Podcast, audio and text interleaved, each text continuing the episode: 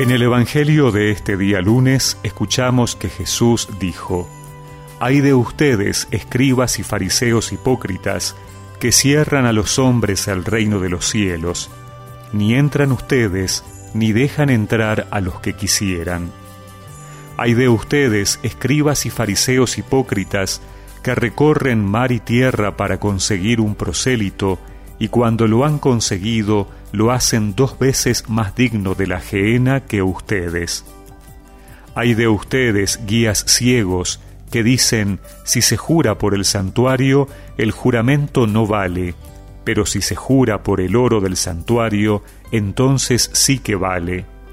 Insensatos y ciegos, ¿qué es más importante, el oro o el santuario que hace sagrado el oro?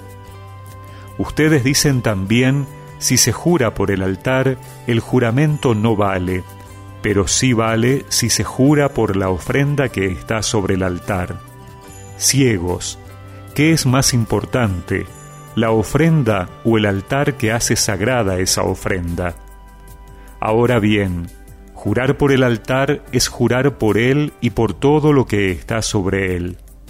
Jurar por el santuario es jurar por él y por aquel que lo habita. Jurar por el cielo es jurar por el trono de Dios y por aquel que está sentado en él.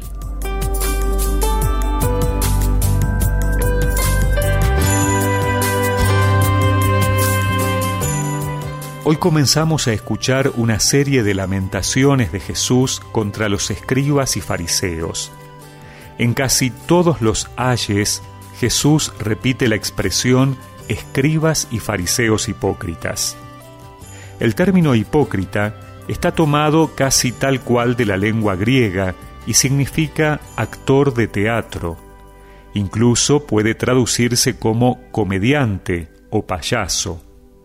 La expresión, que en mundo teatral griego es positiva, toma en labios de Jesús un sentido peyorativo, indicando una doble vida. Desde esta perspectiva, Jesús evalúa el comportamiento de los líderes de Israel, pero también nos invita a no perder de vista todo aquello en lo que debemos estar vigilantes los discípulos del Señor.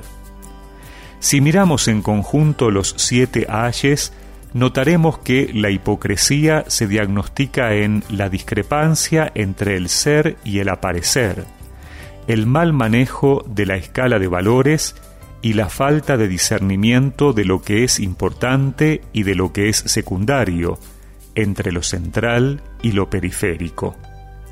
Lo que cuenta para Jesús no son los títulos, ni la manera como se presenta externamente una persona.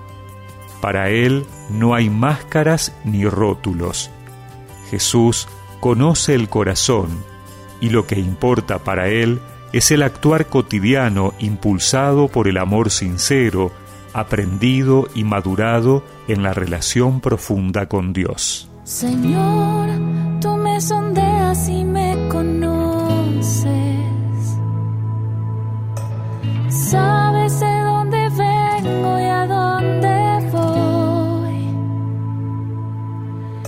Plasmaste en el seno de mi madre